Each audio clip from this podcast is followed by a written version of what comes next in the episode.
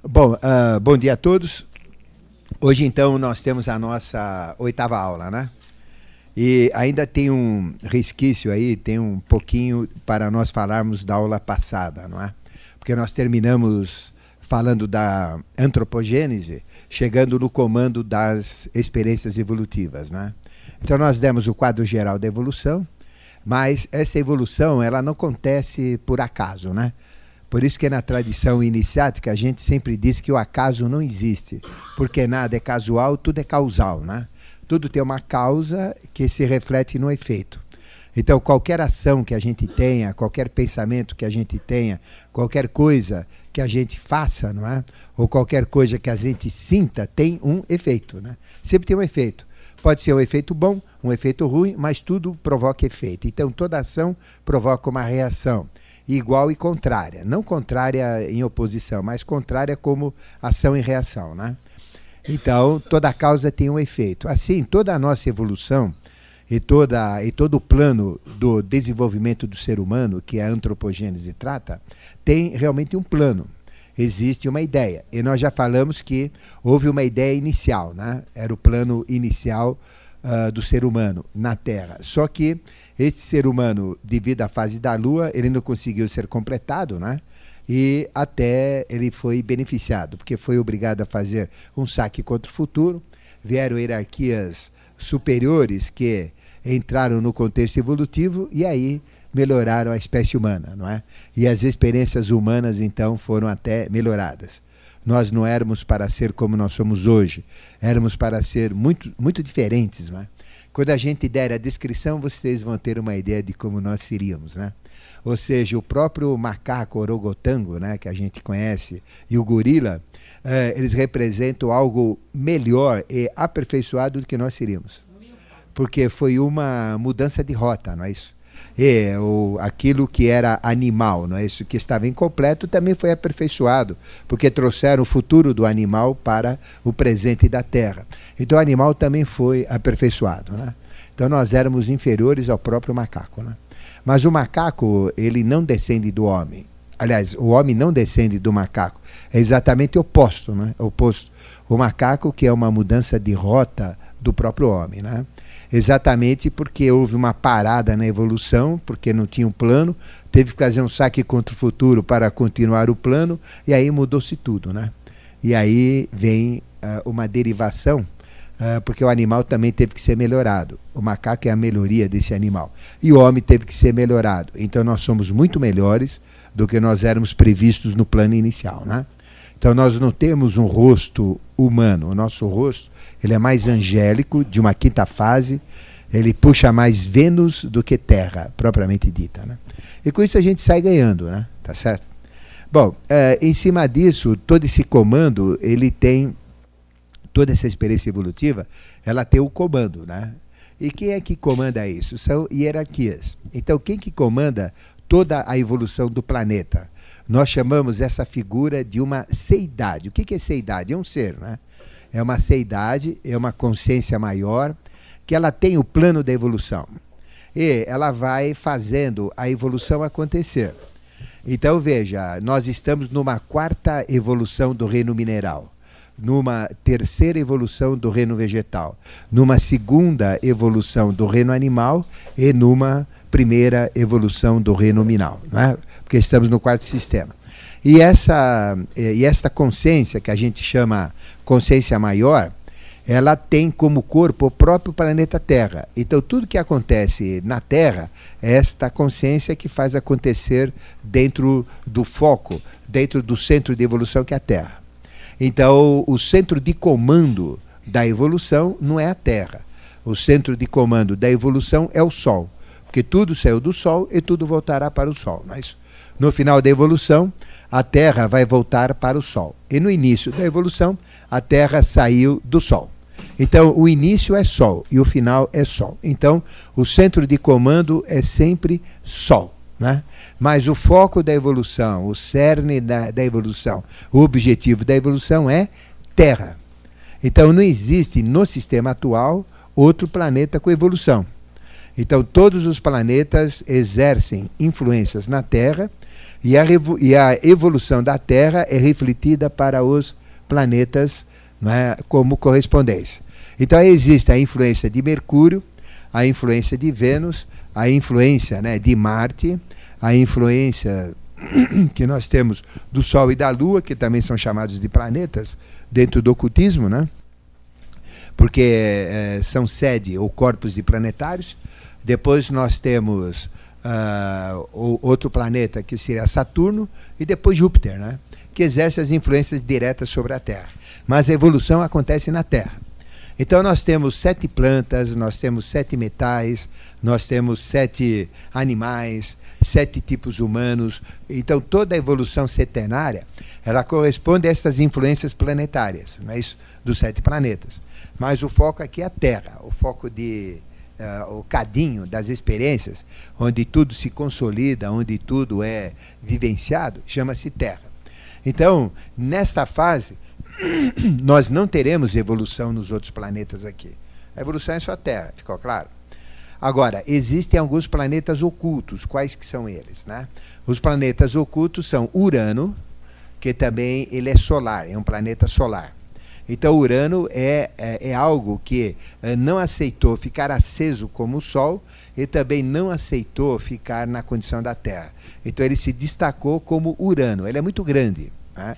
E esse planeta Urano, ele exerce influência solar sobre nós, mas não a influência solar de comando, mas uma influência, assim, de um contestador. Ele concorda, mas acha que deveria ser feito de uma outra maneira. Ele aceita, mas poderia ser diferente, poderia ser melhor. Sabe essa história de contestação?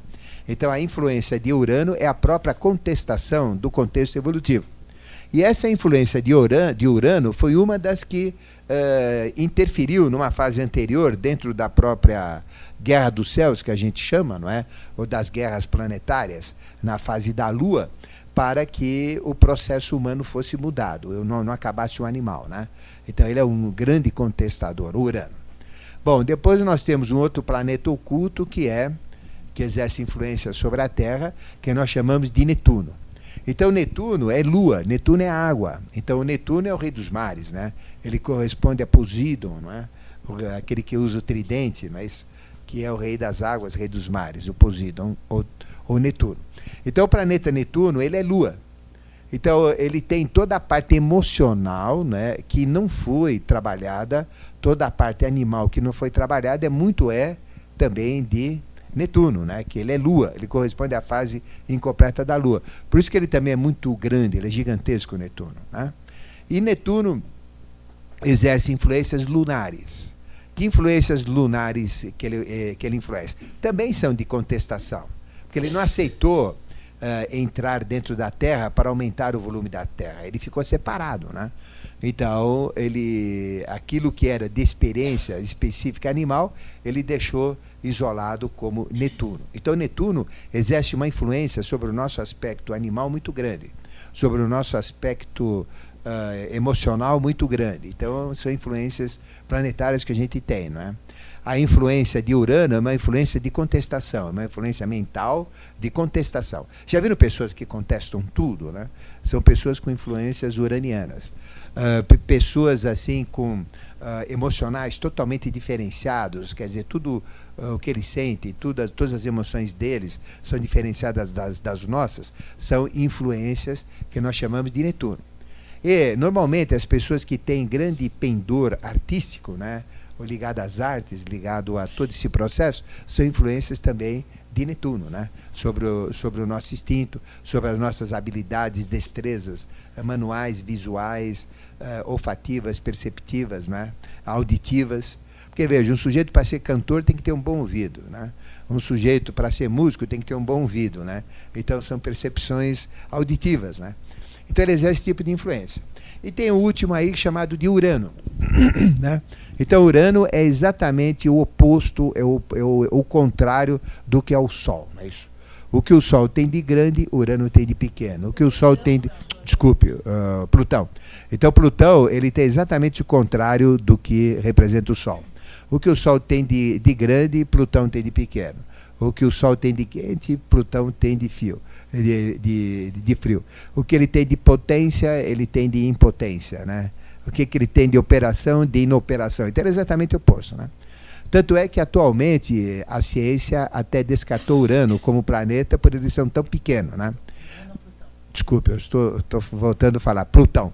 Então a ciência uh, descartou Plutão exatamente por ele ser muito pequeno, né? Mas isso não muda nada nos aspectos teosóficos, nos aspectos mitológicos e nos aspectos ocultistas. Porque Plutão é o deus dos inférios, deus do inferno, né? Ele representa exatamente o, o oposto de Zeus, não é isso? Então Plutão representa a entidade do fogo, a entidade das trevas, a entidade opositora a Zeus, não é isso? Que é exatamente Plutão. Então isso não vai mudar nada quer dizer, em termos de, da, da astronomia, ter resolvido que Plutão não é mais planeta, né? mas não pode fazer isso, né? porque, primeiro, a, classe dos astrônomos é muito grande e nem 5% dos astrônomos participaram e deram aquiescência ou concordaram com isso. Então isso vai ser revertido automaticamente. Né? É mais possível que Plutão volte à condição de planeta do que fique eh, descartado como não mais sendo planeta. Não é? Mas isso não importa dentro do ocultismo, continua tudo igual, não muda nada. Né? Então, Plutão representa exatamente essa influência. Então, toda a experiência antropogenética do homem, ela recebe essas influências. Né? Então, isso deu origem a um conhecimento que a gente chama de astrologia. Logia é lógica, conhecimento, né? e astro, astro, que será a influência dos astros dentro da estrutura humana. Cada um destes seres exerce uma influência dentro de nós, na nossa constituição. Eu falo desses seres planetários. É isso? Então, por exemplo, uh, vamos falar qual é a influência, o que, que Mercúrio nos deu. Mercúrio nos deu o projeto dos pulmões né? e todo o sistema respiratório, é mercuriano. Né? Então, veja, uh, o forte de, de Mercúrio é pulmões. Uh, o que, que deu o Sol? Todo o sistema do coração, né? e todo o sistema circulatório, sangue, né? Então isso é Sol, é uma inteligência solar.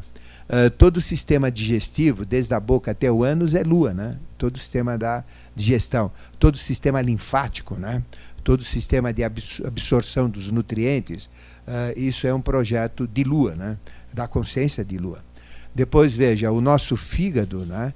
Ele é Júpiter, a nossa vesícula é Marte, não é? O nosso baço é o nosso, o nosso baço, né? É crono, é crono, né? que dá o ritmo uh, do nosso sangue, é Saturno. Então veja, o baço ele dá ciclos, né? Por exemplo, quando uh, eu corro muito, eu tenho que ter um reservatório de sangue para poder insuflar de sangue o meu, uh, o meu sistema que requer mais sangue. Só que a quantidade de sangue é mais ou menos fixa, constante na circulação. Então o baço representa um aumento né, de sangue. Então quando eu esforço muito para correr, eu tenho que ter mais sangue né, nas veias, porque as veias dilatam. Então o baço faz o quê? Ele é uma, é uma bolsa né, que realmente joga sangue. Tanto é que se eu correr muito, chega uma hora que eu tenho que parar porque dá uma dor no baço. Por que, que dói o baço? A gente tem que parar por quê? Já viram jogador de futebol que às vezes dá uma parada? É porque acabou o sangue, né? Então ele dói, né? Porque acabou o conteúdo. E aí ele tem que chupar novamente o sangue, esperar um pouquinho, para ter mais um reservatório, né? E produzir mais sangue. Então ele tem sangue extra, né? Produzido para o sistema. Então, se eu perder sangue, desequilibra todo o sistema, né? Então, se eu perder sangue por um ferimento, né? Então ele compensa e joga sangue no sistema. Se eu precisar de mais sangue por um esforço muito grande, ele me compensa o sangue. Então tudo isso é essa inteligência de eh, Saturno. Então nós temos sete metais eh, que compõem a nossa estrutura corpórea, né? em pequenas quantidades. Então nós temos, por exemplo, o ouro, que está dentro da constituição humana, nós temos ouro dentro de nós, dentro da nossa fisiologia, é muito pouquinho, né? mas a gente tem, nós temos todos os, os metais sagrados. Então o ouro uh, corresponde ao Sol, a prata corresponde à Lua. Tudo isso vocês vão receber numa tabela, não precisa se preocupar. O importante é entender, né? Uh, depois, uh, Marte é o metal que foi desenvolvido né, concessionalmente por o ferro, é o metal de Marte, né? Então Marte, veja, ferro é super importante, né? na evolução humana. Então, o ferro representa muito. Né? Depois, uh, Mercúrio, uh, é o próprio Mercúrio como metal, né? Uh, Júpiter é o estanho, Vênus é o cobre, não é? E Saturno é o chumbo, né? Então são sete metais. Nós temos sete flores, sete flores, sete animais, que tudo isso vai ser passado para vocês. Então a nossa constituição, ela é feita com a influência planetária dos sete planetas. Mas existe um comando que pega essas influências, amolda tudo isso e faz acontecer, não é? Então, quem é esta consciência que comanda o plano evolutivo? Nós chamamos de Melquisedeque. Melquisedeque é o nome bíblico dele, não é? Mas a gente chama de rei do mundo, a gente chama de planetário, a gente chama de luzeiro, a gente chama de logos, tem vários nomes, né? Mas o nome teosófico chama Ishivara. É, I-S-H-I-W-A-R-A. Né? Ishivara é o nome dele. Então, Ishivara. Então, quem é Melquisedeque? É um Ishivara, é um logos, não é? é uma consciência, é uma seidade, é um espírito superior, é uma inteligência superior, que na Bíblia ele é conhecido como Melquisedeque. E na Bíblia ele é mencionado apenas em poucos trechos da Bíblia. Se vocês abrirem, ele está em Gênesis 14, no episódio de Abraão, uh, após a Guerra dos Reis, não é isso? onde foi instituída a Eucaristia e onde foi instituído o dízimo ali, né? Porque a Eucaristia é o ritual típico de conexão com Melquisedeque, né? é a Eucaristia. Não é a Eucaristia cristã, mas a verdadeira Eucaristia. Né? Então, é o ritual de Melquisedeque. Ele está presente também no Salmo 111, em algumas Bíblias é o 110, 111 é evangélica, 110 é cristã, né? e lá fala que é o Salmo de poder. É um dos salmos de maior poder que tem, é o 111 e o 110, que fala de Melquisedeque. É só olhar lá, tem o nome Melquisedeque, é ele. É um salmo pequenininho, né? mas de alto poder. Assim como os maiores venenos estão nos menores frascos, né? e os maiores perfumes também, o maior salmo também está no menor conteúdo né? É, de frase. E, ele está presente em Hebreus 5, 6 e 7, essa figura né, que fala que ele é sem genealogia, sem pai, sem mãe, sacerdote do Altíssimo para toda a eternidade. Então ele representa não é, o sagrado dentro do profano. Então, quem comanda todo o plano evolutivo chama-se Melquisedeque, ou Logos, Luzeiro, ou Ishivara, tanto faz o nome. O nome que vocês quiserem, não é? Ou que é, reconhecerem é, exatamente pelas, pelas tradições e pela própria teosofia, né? Bom, só que ele comanda usando o quê? Todo o sistema planetário, né? Então, o Sol é a principal fonte de informação, fonte de conhecimento. Então, o plano Terra está dentro do Sol, né? Certo? Então, tudo que vem para a Terra vem pelo Sol. Então, através da luz que o Sol emana para nós, ele está mantendo a vida. Porque junto com a luz vem prana. Então, prana, essa energia prana, é uma energia emanada pelo Sol. Então, eu estou vivo graças ao Sol. Se o Sol parar de emitir prana, simplesmente para a vida né, na face da Terra. E a vida é a própria manifestação, né, a existência. Então, tudo que existe é vida não é somente ter corpo vital. Tudo que existe é vida no conceito teosófico. Mas a vida começa a ter uma significância maior, não é? Quando ela é vida como nós conhecemos tendo um corpo vital, né? Que a gente chama o corpo dupletérico vital. Ela é mais caracterizada. Então é lógico que o homem tem muito mais vida do que o animal, o animal tem muito mais vida do que o vegetal e o vegetal tem muito mais vida do que o mineral. Então o mineral cresce, o mineral tem vida dentro dele, mas é, através de uma assimilação e um processo muito lento, né? É quase que imperceptível.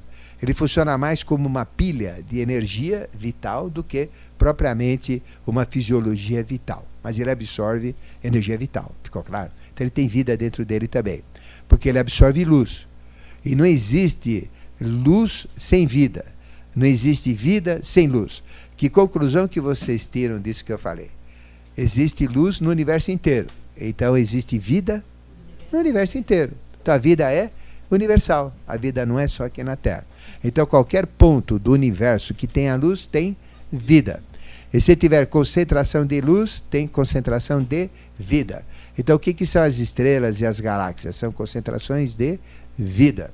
E o que são os buracos negros que sugam toda a luz e que não tem luz nenhuma? Só tem trevas lá, não é? Escuridão. O que, que é? É não vida. Ou seja, é exatamente se existe vida, tem que existir o contrário, que é a não vida, né? Certo? É a não existência de vida, é a não existência de luz, é a não existência de manifestação, que são os buracos negros. Então toda a luz sai dos buracos negros. Ficou claro? Então, quando acaba uma manifestação de luz, ela vai se tornar um buraco negro.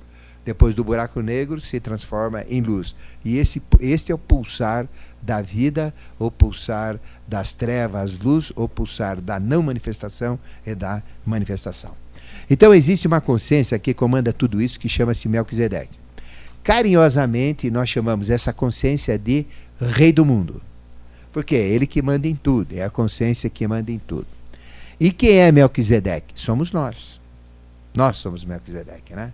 Os homens são Melquisedeque. Quem mais que é Melquisedeque? Todos os animais são Melquisedeque. É, quem mais que é Melquisedeque? Todos os vegetais são Melquisedeque. E quem mais é Melquisedeque? Melquisedeque? Todos os minerais. A terra inteira é Melquisedeque. Ele é Melquisedeque. Então, tudo que tem a terra e todos os reinos que compõem a terra são Melquisedeque. Então, Melquisedeque tem quatro níveis. Quais são os quatro níveis? Mineral, vegetal, animal, hominal. O que, que é o mineral? É o corpo físico de Melquisedeque. O que, que é o vegetal? É o corpo vital de Melquisedeque.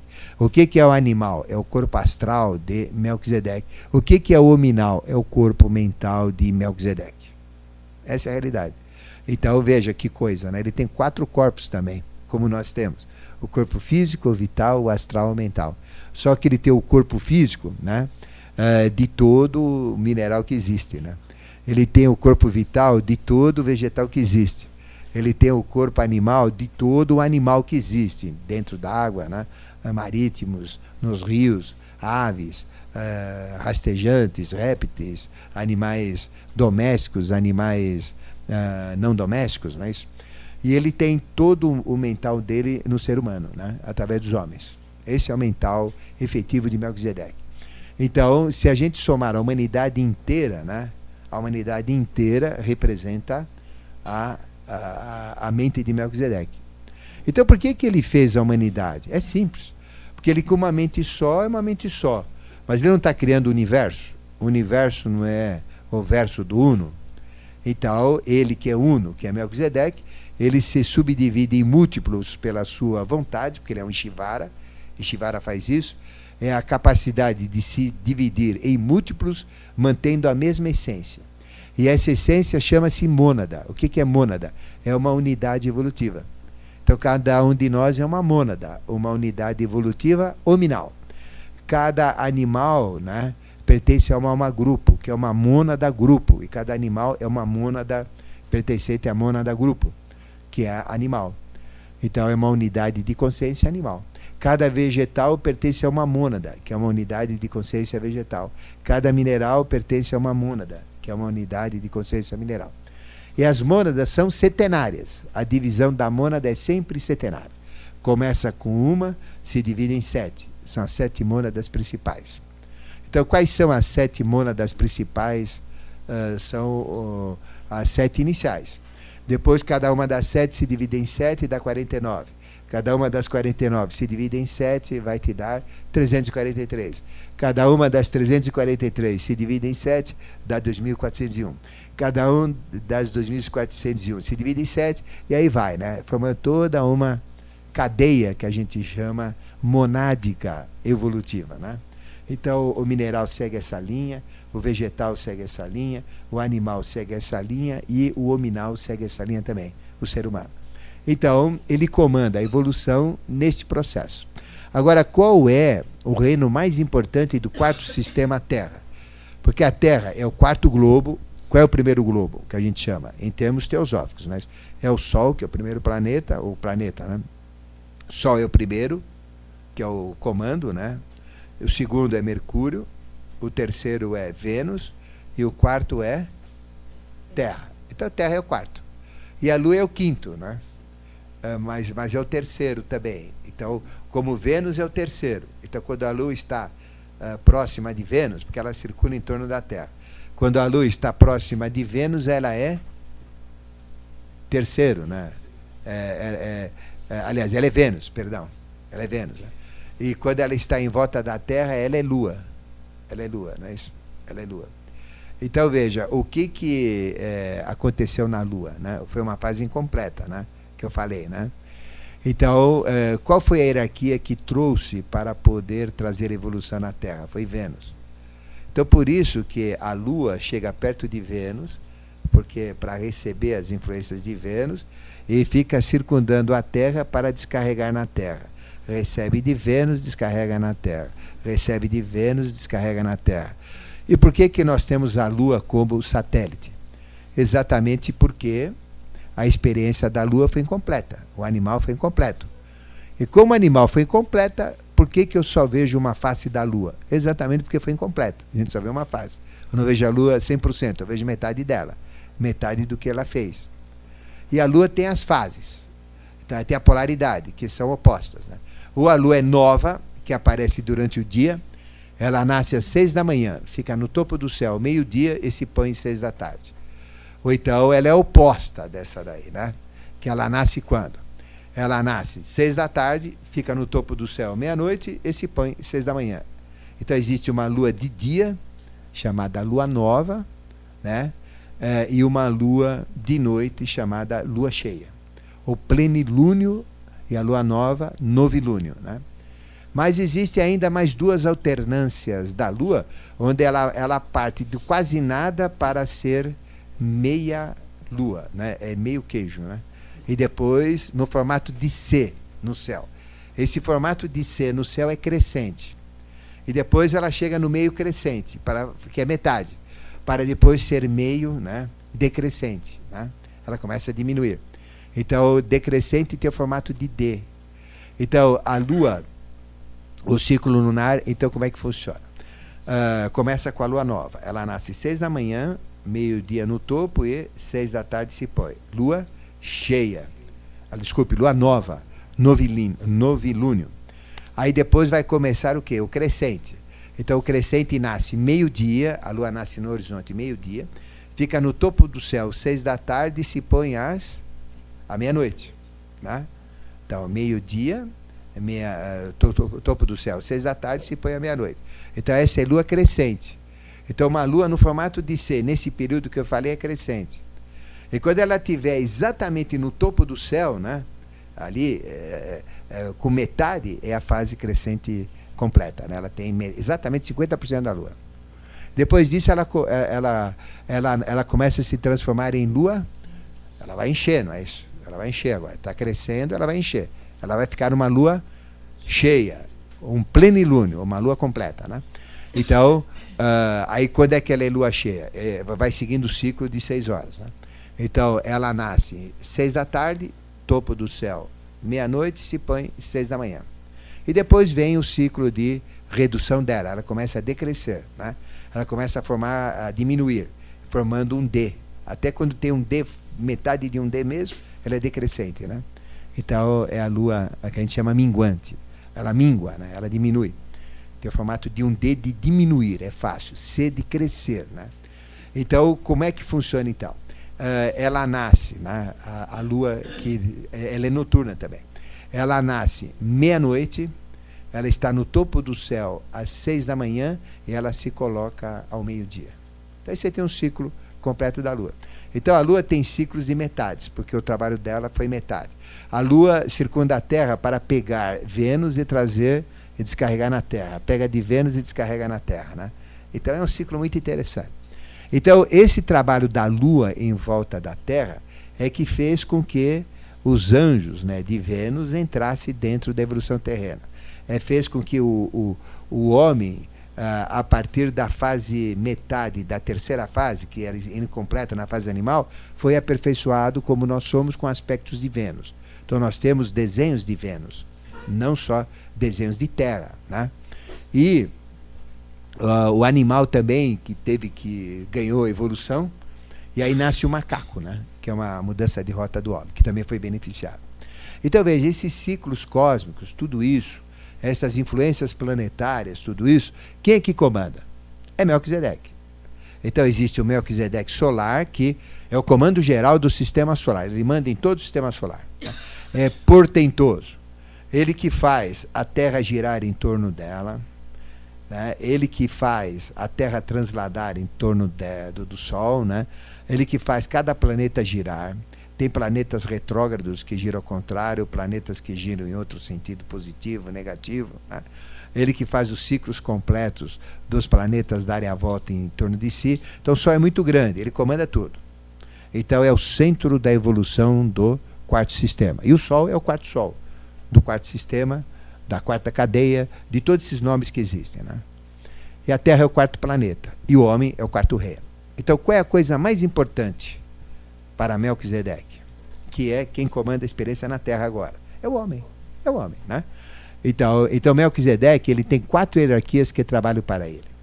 A hierarquia dos Asuras, que trabalha o reino mineral. A hierarquia dos Agnisvatas, que trabalha o reino vegetal a hierarquia dos barichads, que trabalha o reino animal, a hierarquia dos shivas, que trabalha o reino nominal. E ele ganhou ainda o auxílio de uma quinta hierarquia, que é a hierarquia de Vênus, que são os extraterrestres na Terra. Então são consciências do futuro.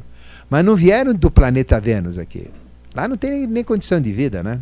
Porque Vênus tem uma atmosfera horrível, é muito quente tem uma atmosfera de ácido clorídrico, ácido sulfúrico, de ácidos lá dentro do sistema. Então você vai lá, você é corroído em dois tempos, né? Não dá nem para mandar sonda para lá, né? Porque come tudo, né? Come mais do que baiano com fome, né? Já viram, né? Quando ele chega com fome lá. Então é complicado, né? Então veja, não tem como, né? Então veja, uh, esse comando todo é Melquisedeque que comanda aqui, né?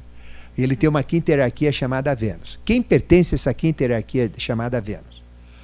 Todos os líderes que a humanidade teve. São seres luciféricos. Então aqui hierarquia é a hierarquia de Lúcifer. Então Lúcifer não tem nada a ver com o contexto religioso. Né? Porque eh, para a religião, Lúcifer é diabo, Lúcifer é Satanás, Lúcifer é Beuzebu, não tem nada disso. Né? Uh, Lúcifer é outra coisa. Existe o aspecto negativo de Lúcifer, que é exatamente tudo isso, né? que, que representa tudo isso. Né? Mas uh, Lúcifer é este mal, é o homem animal, o homem ignorante, o homem bestial, né? É, isso aí é o mal, né? Então representa o aspecto luciférico negativo. E essa quinta hierarquia teve que entrar nessa fase de evolução. Então, que parte dessa quinta hierarquia que veio? A terceira parte dela é chamado Samael, que é o anjo animal, macho, e a terceira parte da hierarquia, né, a hierarquia é, andro, é, andro, é andrógena, é Samuel andrógeno. Mas aí se polarizou em Samuel macho e Samuel Sam, uh, uh, Samael, perdão. Samael macho e Samael fêmeo, que é Lilith, né? Chama Lilith, né? Então aí vem um aspecto negativo. E aí do animal, quer dizer, veja, uma consciência entrando no animal, o animal fica mais besta ainda, né? Sabe? É, bestializa mais ainda o animal.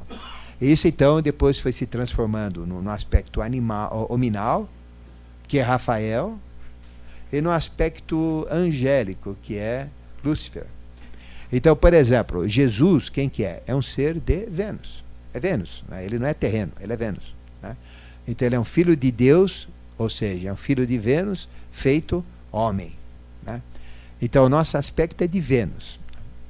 Então, quem é Buda? Quem é Krishna? Quem foi? Quem foi, né? Uh, Buda, Krishna, uh, Vyasas, 28, Rans, dezenas, Zoroastros, Zoroastros, uma centena, né? Quem são esses seres? São luciféricos. Eles são dessa quinta hierarquia. Então, existe a quinta hierarquia que não se miscigenou com a humanidade. Então, estes UFOs que a gente tem, né, que entram no contexto evolutivo, e nós vamos ter presença deles, a, estamos para está para acontecer esta presença deles, essa constatação, já apareceram várias vezes de uma forma significativa, mas eles vão marcar a presença deles agora, né? porque vão ocorrer realmente uh, ataques assim terroristas terríveis, né? E até usando uh, processos atômicos, né? E aconteceu uma explosão atômica, eles vêm na hora. Né? Porque a radioatividade é a única coisa que afeta é, o estado deles. Então eles têm uma verdadeira ojeriza à radioatividade. Né? Então uh, tudo que é radioativo, tudo que envolve processo radioativo, eles participam direto. Então é, existem previsões, profecias de que vai acontecer realmente uh, um problema nuclear. Né? E é recente, nós estamos a questão de um mês, dois meses disso acontecendo. E se acontecer, aí eles vão aparecer e vão se fixar. Né? E aí a realidade deles vai ficar mais patente. Então, atrás dos fenômenos UFOs, uh, atrás da tecnologia superior da Atlântida, que é uma fase que nós vamos falar muito para vocês, né? Uh, com toda a tecnologia que eles têm, aí existem os seres de Vênus. Então, esses são Vênus, né? seres de Vênus que comandam. Então, Jesus é Vênus. Tanto é que no próprio Apocalipse, é que é o último livro da Bíblia, no, no, penúltimo parágrafo, ele diz: Eu sou a estrela da manhã. A estrela da manhã é Vênus. Então ele é Vênus. Né? Então eles são Vênus. Então parte da hierarquia não se miscigenou, não, não se misturou com a humanidade. A hierarquia de Vênus pura, que são líderes e avatares da humanidade.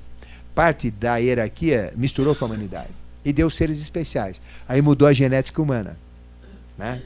E parte, né? Misturou e parte não misturou, tanto o macho quanto a fêmea, porque a gente, entraram quando a gente era animais, né? É, que, que estavam sendo preparados para sermos homens. Então, essa parte que misturou com o homem, com a mulher, são chamados de heróis. A parte que não se misturou são chamados de deuses. Então, toda a mitologia conta exatamente isso, né? Humanos, heróis e heroínas, né? E deuses e deusas. Então, deuses e deusas são os andrógenos que não se misturaram, mas entraram na evolução usaram corpos físicos. Os que se misturaram mudaram a genética humana. E depois isso foi espalhando né, para a humanidade. Mas um terço da humanidade ainda tem códigos genéticos angélicos. Um terço só. Né? E dois terços não têm códigos genéticos. Eles apenas receberam a alteração né, genética como impacto. Mas não tem valor genético dentro de si. Só um terço da humanidade tem. Que é um pouco diferente. Né? Ou seja, tem valores genéticos diferenciados. Todos têm um padrão igual, né? Mas tem uns, um, um terço da humanidade tem um padrão genético que permite fazer com que ele se torne anjo. Então, da humanidade, um terço da humanidade pode ultrapassar os limites da evolução terrena, que é ser homem ou mulher. Pode se tornar anjos igual a Jesus. Então, esse conceito que todo mundo pode ser igual a Jesus dos evangelhos é totalmente furado. Somente um terço pode ser igual a ele. E a própria Bíblia diz é que eles não sabem ler Bíblia, né? ou não interpretam corretamente. Mas um terço pode. Né? Ficou claro isso? Então, um terço da humanidade pode ser anjo. Porque não pode ser 100%. Por que, que não pode ser 100%? Porque senão vai quebrar o sistema de, de Vênus, que lá é onde vai se formar o anjo. Né? Mas como um terço caiu aqui na humanidade, né, de valor, um terço pode ser anjo, é a regra. Né? Cai um terço, um terço pode virar. Mas não vai conseguir fazer um terço. Um terço é o limite máximo para fazer. Então nós nunca vamos conseguir. É, vai ser difícil. Eu já estou prevendo no final da evolução da Terra. Nós não vamos ter um terço anjos aqui, né? Certo? Não vai dar. Então, uh, porque a hora que ele se torna anjo, ele, ele vai sair desse sistema. Ele vai entrar para outro sistema já. Né? Então não vai conseguir. Vai ser difícil. Pois não, você queria perguntar? Sim, altamente afetado. Sim. É, está para acontecer. É previsto. Deus queira que não aconteça. Está todo mundo lutando para que não aconteça. Né? Por exemplo, esse acidente de ontem, ele foi visto com, com morte grave mesmo. Quer dizer, exatamente como estão dizendo. Eu tinha até esperança que tivesse vítima. Né? Mas foi, era o pior acidente, é um choque de aviões, né? Isso foi falado que ia acontecer em setembro e foi mostrado em agosto do ano passado. Então passou setembro, não aconteceu, mas caíram um monte de aviões ali né, na época, né? Mas o acidente não houve, né? Então a gente sempre fala, tem um pendente. Né? Então nas últimas, nas, nos últimos programas de televisão que a gente participou, falou, tem um pendente, que é o choque dos aviões. Ainda não aconteceu, mas já está marcado que vai acontecer. E aconteceu agora sexta-feira, né? E aconteceu onde? Exatamente como foi mostrado, em setembro, né? Só que um ano depois. Né? Então, veja, o, o período é difícil. Então, por exemplo, está marcado para acontecer. Não, mas aí acontece o seguinte: eles têm que respeitar o livre-arbítrio, concorda? Então, ninguém pode, é, inclusive eles também respeitam o livre-arbítrio. Por isso que eles não entram em contato com a gente. Porque eles já viveram com a gente. Né? Então, esses seres dos UFOs, eles viveram com a gente. Na Atlântida, nós vamos detalhar muito isso daí para vocês, né? Com todos os, os, os as, as microinformações. Mas uh, nós pisamos na bola. Pegamos a tecnologia deles e acabamos com esse planeta aqui. Foi terrível o que nós fizemos com a tecnologia angélica. Né? Então eles se afastaram da gente, não quer mais contato. e falar, não dá. O homem é muito atrasado. Né? Então tem que esperar ele melhorar para a gente poder ter contato. Então eles não têm contato com a gente. Mas eles acompanham, nos ajudam, acompanham à distância. Às vezes eles se manifestam no nosso meio, né? usam corpos humanos, uh, tornam-se pessoas uh, importantes no contexto evolutivo, que ainda vou falar, né? mas eh, eles acompanham a, acompanham a evolução. Então, o que mais perturba né, são ah, as guerras né, e o uso de armamentos, e principalmente armamentos nucleares, porque eles são altamente afetados. Então, o corpo deles, nós somos afetados pela radioatividade, né? Radioatividade provoca câncer generalizado, né? Inclusive, a culpa de todos os cânceres uh, dos nossos parentes que morreram, do que que é? São das explosões atômicas, né? Nagasaki, Hiroshima e tudo mais, é terrível, né? Isso se espalha pelo, pelo planeta inteiro, porque a Terra gira, a atmosfera ela gira, né? Então tudo é dinâmico, né? Então é complicado. Então vejam, eles acompanham. Por exemplo, o homem desceu na Lua, toda a viagem do homem para a Lua foi acompanhada. Eles acompanharam. Acompanharam todas. Isso, te, isso é um registro da própria NASA. Quando o Neil Armstrong desceu, ele está parado na frente. O UFO estava parado na frente e acompanhando o que, que eles iam fazer lá. Sabe, porque eles não confiam na gente. Vai saber o que, que vai fazer lá. Vai saber o que, que ele vai aprontar lá. Porque ele, vai, ele pode mexer em desequilíbrios terríveis aí, planetários, né? então não pode. Eles acompanham tudo. Né? Sempre que tem uma explosão atômica, eles acompanham. E se tiver uma. Quando houve a, a Guerra Mundial, eles acompanhavam diretamente, porque uh, o, os russos estavam fazendo bomba atômica, os alemães estavam fazendo bomba atômica, os americanos estavam fazendo bomba atômica, né? E quase que Hitler termina fazendo bomba atômica de água, né? Para extrair o deutério trítio da água, né? É, destilando água, é, fica que nem um óleo lá, e esse óleo é que dá origem à bomba atômica original. Então eles estavam acompanhando. Então era proibido, uh, eles fizeram uma barreira que ninguém, não podia ir para a Rússia, tinha que vir por lá de cá. Né? A evolução não podia retornar, tinha que vir para cá. Então eles comandam até a evolução para onde deve ir, né? certo? Então agora eles estão comandando para a evolução vir para o Brasil aqui. Né? Era para os Estados Unidos, agora não. Eh, fizeram besteira lá, com a arma atômica, veio para cá. Então aqui é Brasil. Não só Brasil, a América do Sul inteira, né? mas com foco no Brasil, né? que é o maior, né? é o maior país aqui da América do Sul. Então, eles, eles coordenam isso daí. Por exemplo, está para acontecer um tsunami terrível de ondas de mais de 200 a 300 metros de altura. A hora que você olha aquele tsunami, é devastador, acaba com tudo. É horrível.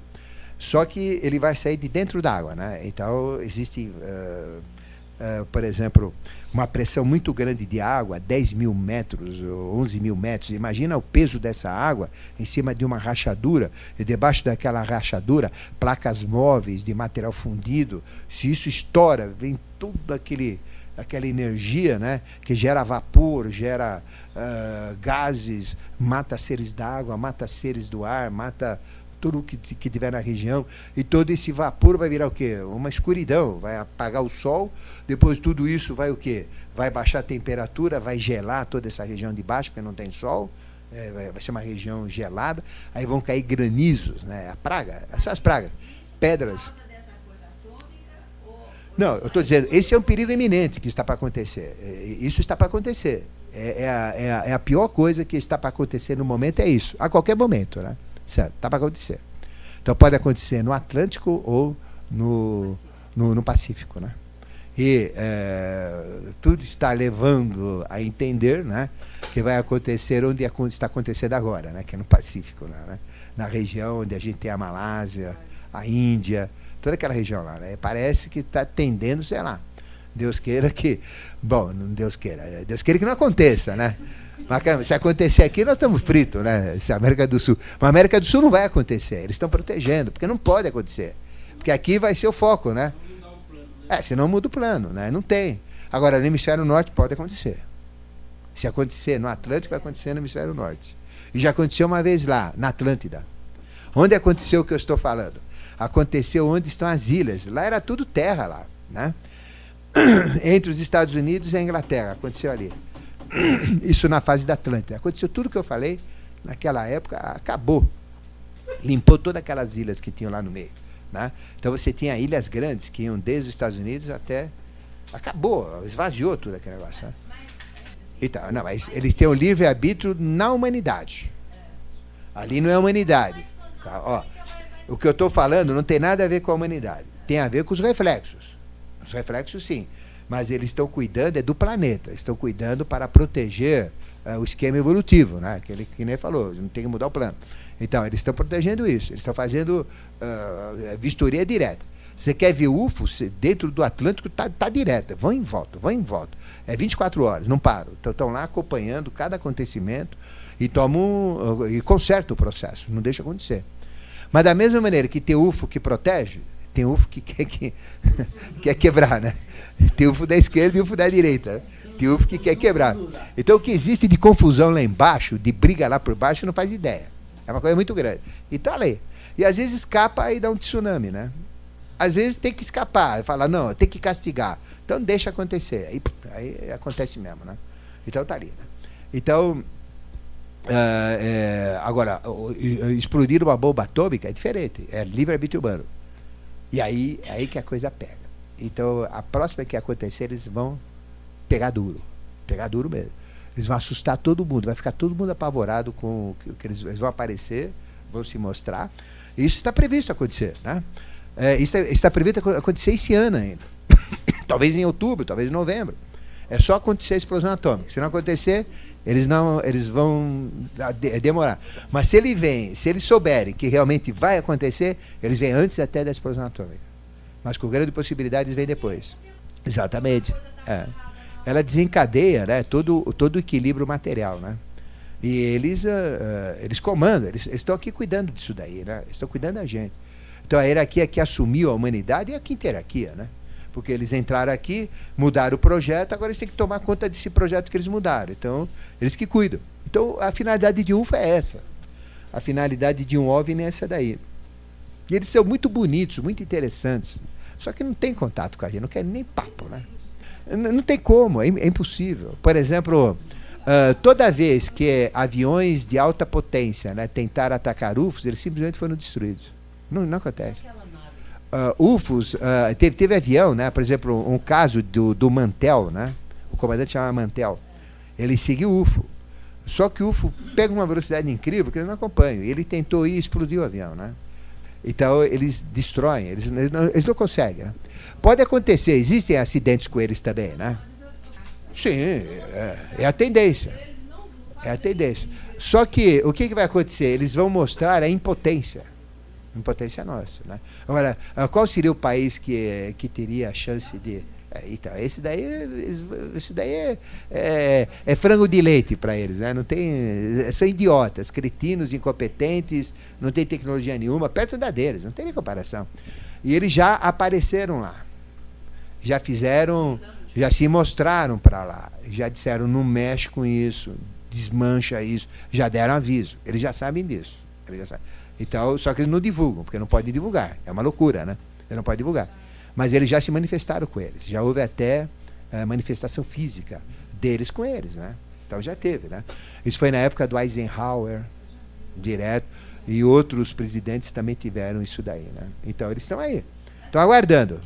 Não, tsunami é uma coisa, não tem nada a ver. Tsunami é coisa do planeta que depende do karma coletivo. Agora, Agora, uma explosão atômica automaticamente gera consequências horríveis, isso. É, então, aí desencadeia. Aí vem uma coisa atrás da outra. Aí vem toda a casa da outra. É, depende, né? Depende da intensidade, né? Mas, mas uma desencadeia a outra. Isso é automático, né? Lógico. O seu raciocínio é correto. Mas voltando, né? Então, uh, uh, uh, existem, né? existe toda uma proteção, existe todo um comando, né? E esse comando planetário, né? Ele é de Melquisedeque. E ele usa a quinta hierarquia, tem uma hierarquia a mais que ele usa, que é essa hierarquia, né? Que ajuda, que protege, eh, está acompanhando a gente. Eh, tentaram acelerar o processo de uma forma muito rápida, né? porque eles são muito ágeis. Na época da Atlântida, nós pisamos na bola, a Atlântida foi totalmente destruída. Eles eh, retiraram toda essa tecnologia, sumiram com ela, e o homem teve que fazer a tecnologia que ele tem hoje, que é uma tecnologia burra, incompetente, que é o automóvel, a explosão. Né? Então, isso daí não é uma tecnologia angélica, isso é tecnologia humana, né? certo? Então, esses seres se manifestam, uh, já adquiriram corpos assim, funções importantes, como cientistas, como escritores, como filósofos, como mestres da humanidade, estão aí, né? Então, existe um comando que eu quero dizer. Esse comando é Melquisedeque. E existe, então, toda uma hierarquia de comando né? É, na evolução. Então, a evolução não acontece por acaso. A evolução, ela segue sempre o quê? Ela segue sempre uma sequência, né? Ela segue sempre uma proteção, né? É, ela segue sempre uma orientação, ela, ela segue sempre né, um plano. Né? Mas tem que respeitar o livre-arbítrio também. Né? Então ele segue, mas respeitando o livre-arbítrio. Né? E dentro do livre-arbítrio procurar administrar a situação da melhor maneira possível. Né? Bom, uh, aí vem o comando. Então o comando é um ser que comanda, que nós chamamos Melquisedeque. Este ser não é humano, né? ele, não tem o, ele não tem um aspecto humano, mas ele representa a, a síntese planetária. Né? É como se ele tivesse uma cabeça, né? uh, tendo quatro faces dentro dessa cabeça. Uma face mineral, outra vegetal, outra animal e outra minal. Como que se ele, uh, com a face mineral, comandasse todo o mineral, com a vegetal, todo o vegetal, né? o reino vegetal, animal, toda a experiência animal, e mental, todo o reino mental. Né? E ele tem quatro hierarquias que trabalham, que são as quatro hierarquias tradicionais. Né? Asuras do mineral, Agnisvatas do vegetal, Barixades do animal e Jivas do nominal. Mas o Jiva ainda recebeu um auxílio, tem uma hierarquia a mais que ajudou a mexer no homem. Então é o Jiva com uh, Vênus, né? que era que é de Vênus. Então aí o, o, processo é feito assim. E esses seres entram na evolução. Né? Então nós já tivemos, por exemplo, Getúlio. Né? Getúlio não era humano. Ele era anjo, era dessa hierarquia. Getúlio. Agora você vai, cair, mas Getúlio, aquele baixinho, aquele tenente do exército, é, aquele baixinho, aquele tenente do exército, não interessa. Mas qual foi o brasileiro mais importante que nós tivemos até hoje? Queira ou não queira, foi Getúlio. Não, foi Getúlio primeiro, né?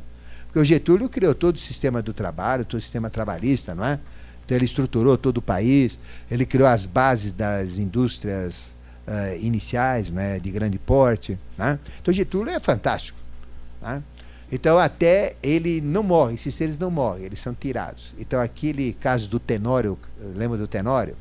Que era o secretário dele, segurança dele, é, que diz que Getúlio praticou suicídio. Não, ele foi. Aquilo é um saco vazio que estava lá. Getúlio já não estava mais lá. Né? Então, Getúlio é um ser especial dentro desse processo. Então, de autarquia, Getúlio. Então, ele não, não é humano. Ele usa um corpo humano, mas ele é um ser de Vênus, é Getúlio. Eisenhower era um ser de Vênus. Uh, que morreu recentemente, o, o, o, imperador, era um ser de Vênus, né? Era um ser de Vênus. Né? Então, usa um corpo humano. É um ser especial, não era homem, não era humano, né? Então, ele tinha todo o plano, né? Então, Getúlio tinha um plano, uh, Hirohito tinha um plano, Gandhi não era humano também, Eisenhower não era humano, né? Churchill não era humano. Então, são seres assim, né? São seres especiais. Hitler, eu nem preciso falar que não era humano também, né? Não era? Só que ele era da esquerda. Então tem seres da esquerda e seres da direita. Ademar de Barros não era humano também, né? Se bem que eh, ele usava corpo humano, então tinha filhos, tudo isso. Mas ele, ele era uma miscigenação, né? Mas não era humano. Então era um daqueles eh, que tem a genética diferente, né?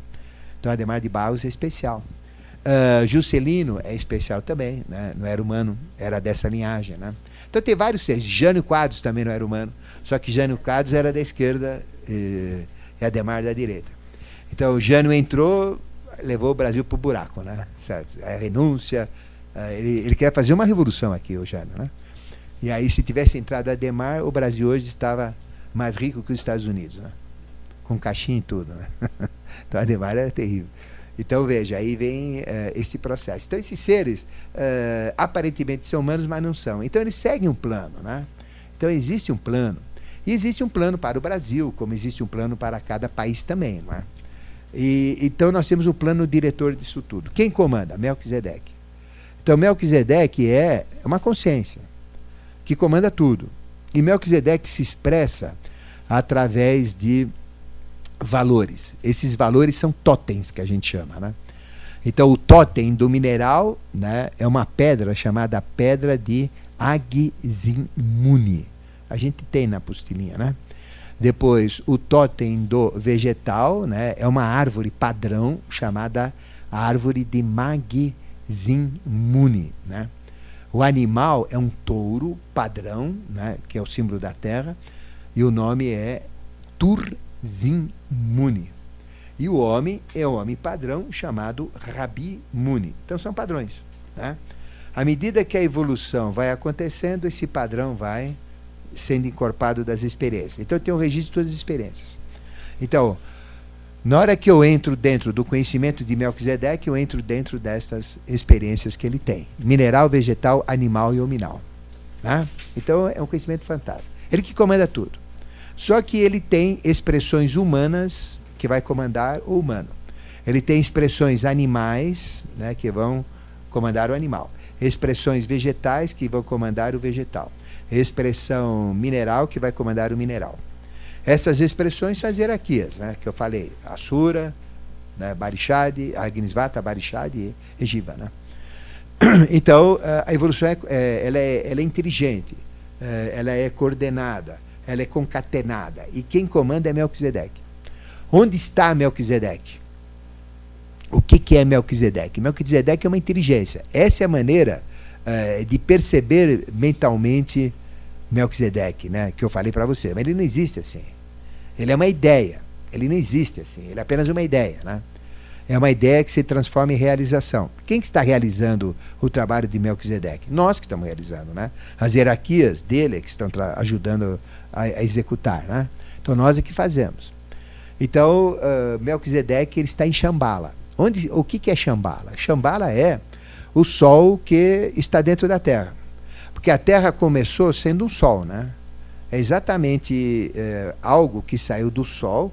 A Terra era perfeitamente esférica, né? uma esfera perfeita, porque saiu do Sol. Tudo que sai da luz segue os padrões da própria luz. Esse era a Terra. E essa inteligência, chamada Melquisedeque, foi transformando a energia eletromagnética inteligente em matéria. Então foi diminuindo a temperatura, né? foi criando os quatro reinos, e o Sol foi sendo interiorizado. E as crostas, as camadas, os reinos foram saindo da luz que foi se transformando em matéria.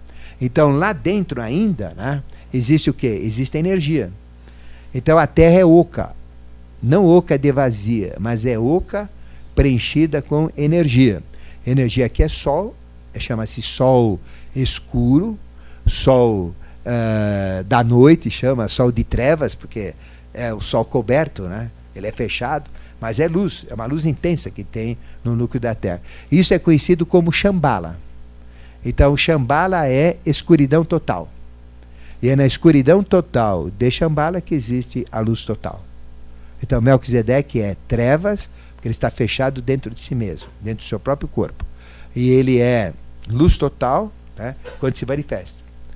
Então, nós temos isso dentro de nós? Temos. Então, nós temos um pontinho no final da espinha, que é um cristalzinho. Dentro desse cristalzinho né, tem Shambhala. Então, o que, que tem dentro daquele microcristal? Tem um sol. A mesma energia. Só que é uma parcela dele é, é o sol monádico, de uma mônada. Então isso chama-se Kundalini. É a energia que está lá dentro, né? Lá dentro, no final da espinha, que é um sol. Se esta energia sai né, desse ovo ou dessa casca, esse solta, ou desse cristal, esse solta, essa energia sobe, ilumina, energiza, esquenta, pega fogo em todo o nosso ser e a gente se transforma em quê? Em sol. E me transformando em sol, eu tenho o quê? Toda a consciência do sol. Eu tenho toda a sabedoria do homem, do mineral, do vegetal, do animal, do minal, todos os poderes do homem, eu fico lustrado, eu fico brilhante, eu fico né, transfigurado, exatamente como Jesus ficava. Então Jesus tinha permanentemente essa energia dentro dele, né, solta. Né? Então, uh, nós temos Shambhala dentro de nós. E é Shambhala que comanda tudo, porque é Shambhala que se transforma em matéria. Então, uh, quanto que Shambhala já se transformou? A idade da Terra. Porque qual é o tempo total da Terra? 4 bilhões 320 milhões de anos. Em que ponto nós estamos do calendário da Terra? Né? 1 bilhão 955 milhões 884 mil 806 anos, né?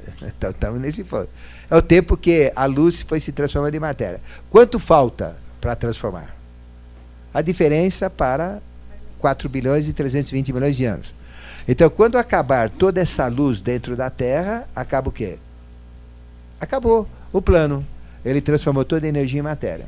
Então, tudo que vai existir de planta, de vegetal, de seres humanos, né, é, é, transformados né, isso em evolução, toda essa evolução agregada para o futuro é Shambhala. Quando acabar toda a evolução, apagou o sol interno, executou todo o plano, né, acaba a Terra. E a Terra vai ser sugada pelo Sol. Então o Sol vai chamar a Terra, a Terra vai se aproximando do Sol, né? né? Automaticamente, antes da Terra ir, quem, vai, quem tem que ir antes? Não, antes vem a. Antes vem a. Quem é o primeiro planeta? Mercúrio. Então Mercúrio já ah, é, é pequenininho, né? Já põe bem direto. O segundo, Vênus. Quais são os planetas do futuro? Vênus e Mercúrio. Então tem que ir antes né, da gente, né? Para poder se antecipar o futuro. E aí o que acontece? A Terra vai chamar a Lua, vai destruir a Terra, e esse pacote de Lua e Terra destruídos vão ser enxugados para o Sol. Então a, a Lua vai se chocar com a Terra. O que vai acontecer com a Terra? Acabou, né? Acabou. E aí esse pacotão todo aí vai ser automaticamente sugado. É, é simultâneo. É, impacta a Terra, volta para a Terra e pum, né, vai direto para lá. E depois todo o sistema solar vai ser chupado novamente para o Sol. É dissolvido. Então aquilo que veio fazer experiência, fez a experiência, agora retorna com a experiência feita para o Sol, tudo isso é recolhido e tudo isso depois é apagado.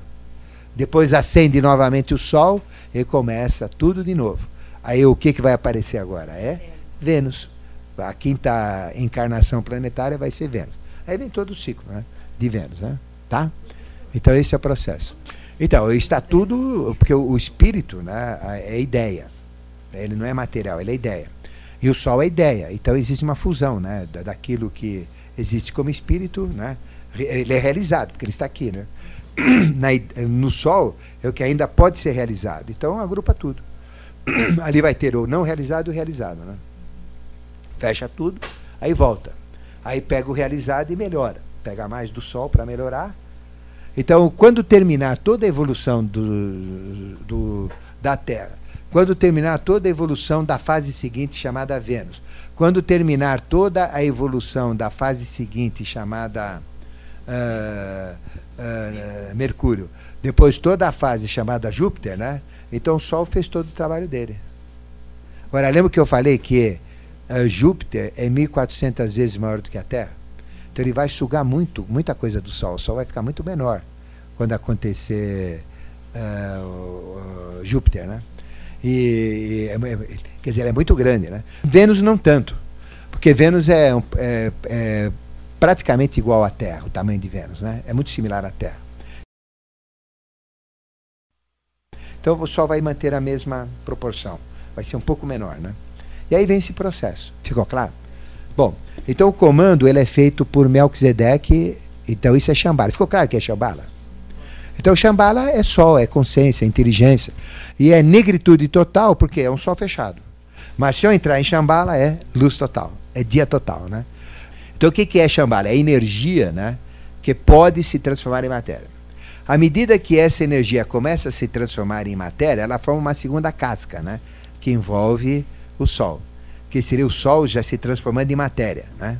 É, um, é um processo de transição. A matéria, a, a energia eletromagnética inteligente virando matéria. Essa transformação cria então o quê? Cria o plano evolutivo, né? como deve ser feito. Isso chama-se Agartha. Então, qual é o principal plano da Terra? É o homem. Então, qual é a principal função de Agartha? É projetar o homem, projetar o ser humano. Né? Para adequar a evolução de acordo com o plano divino. Então, aí uh, o, o, padrão do ser humano vem de onde? Vem de Agartha. Então, quem são avataras? São padrões da humanidade. Eles vêm de onde? Agartha. Então, eles representam padrões evolutivos. Jesus é um padrão evolutivo. Buda foi um padrão evolutivo. Krishna foi um padrão evolutivo. Né? Os Zoroastros foram, Hans foram, Vyasas foram. Então são todos padrões evolutivos. E todos eles vêm de Agartha, que é o padrão. E o objetivo de Agartha é criar o quê? A experiência huminal como nós somos. Né? Então essa é a fase que a gente chama Agartha. Ficou claro o que é Agartha? Então ela pega o plano divino, faz a adequação do plano divino, né? Para fazer com que isso aconteça, né? Na evolução. Aí depois vem mais uma outra camada que envolve a Garta, que nós chamamos Duarte.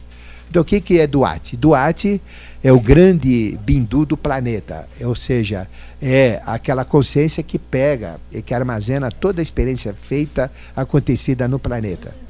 Isso daí chama-se, né? Isso chama-se Duarte. Então, Duarte é o arquivo de toda a evolução. Então, tudo que aconteceu na face da Terra está registrado em Duarte, que é o arquivo da evolução. Então, veja, é, é como se fosse a memória de Melquisedeque. É como se fosse o registro de tudo que aconteceu na Terra. Quando eu falo tudo, é tudo. É todo segundo e toda a experiência mineral que aconteceu no tempo todo segundo e toda a experiência vegetal que aconteceu no tempo. Qualquer folha caindo, qualquer fruto nascendo, qualquer brotação, tudo. É 100%. É tudo que aconteceu no animal, né, em todo tempo e todo segundo. E tudo que aconteceu no hominal em todo tempo e todo segundo. Então representa o quê? A memória de Melquisedeque. Representa o quê? A evolução que ele realizou na face da Terra. Então isso é Duarte. Então, os egípcios, após a morte, eles iam para Duarte. O objetivo era ir, ir para Duarte, para esses arquivos da evolução, né? que representam o mundo do conhecimento. Então, Duarte é, é uma dimensão totalmente louca. É como se a gente entrasse dentro da própria cabeça de Melquisedeque, dos seus neurônios, de suas células, e ali tivesse o registro dos conhecimentos. É como se a gente tivesse assim uh, núcleos, como se a gente tivesse células onde cada célula te dá um espaço-tempo com todo o registro do que aconteceu naquele espaço-tempo. Por exemplo, eu vou a um bilhão de anos atrás. Então é como se eu entrasse naquele registro de um bilhão de anos atrás e eu vejo exatamente tudo que tem lá dentro, tudo que aconteceu, uh, tudo que ocorreu, exatamente como ocorreu com, as com a visão atual, do momento atual, uh, retornada né, naquela fase de um milhão de anos atrás. Eu vejo tudo que aconteceu com o mineral, com o vegetal, com o animal, com o minal. Né? Então eu tenho todo esse histórico. É como se eu entrasse dentro da cabeça do rei do mundo, como se eu entrasse dentro da cabeça de Deus, como se eu entrasse dentro dos registros da própria existência, exatamente como ela aconteceu. Ficou claro? Isso daí chama-se Tuati ou registro da evolução. Então, tudo que aconteceu no planeta Terra está lá tudo registrado. Né? Chama-se Duarte, Mundo Arquivo da Evolução. Depois nós temos uma outra dimensão que a gente chama de Badagas, é mais uma casca. Então a parte central é Shambhala, que é o Sol que ainda vai se transformar a energia em matéria. Tem a parte em transição, né? onde já está acontecendo a matéria, as ideias estão sendo uh, transformadas de energia em matéria, que chama-se Agartha. E o principal plano de Agartha, o principal trabalho de Agartha é o ser humano, o homem, né?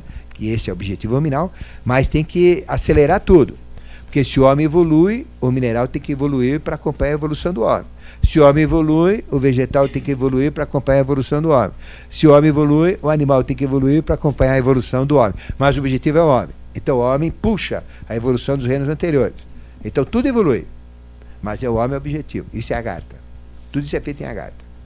E eles têm o um plano, eles sabem, eles conhecem, eles têm todo o plano né, que deve acontecer.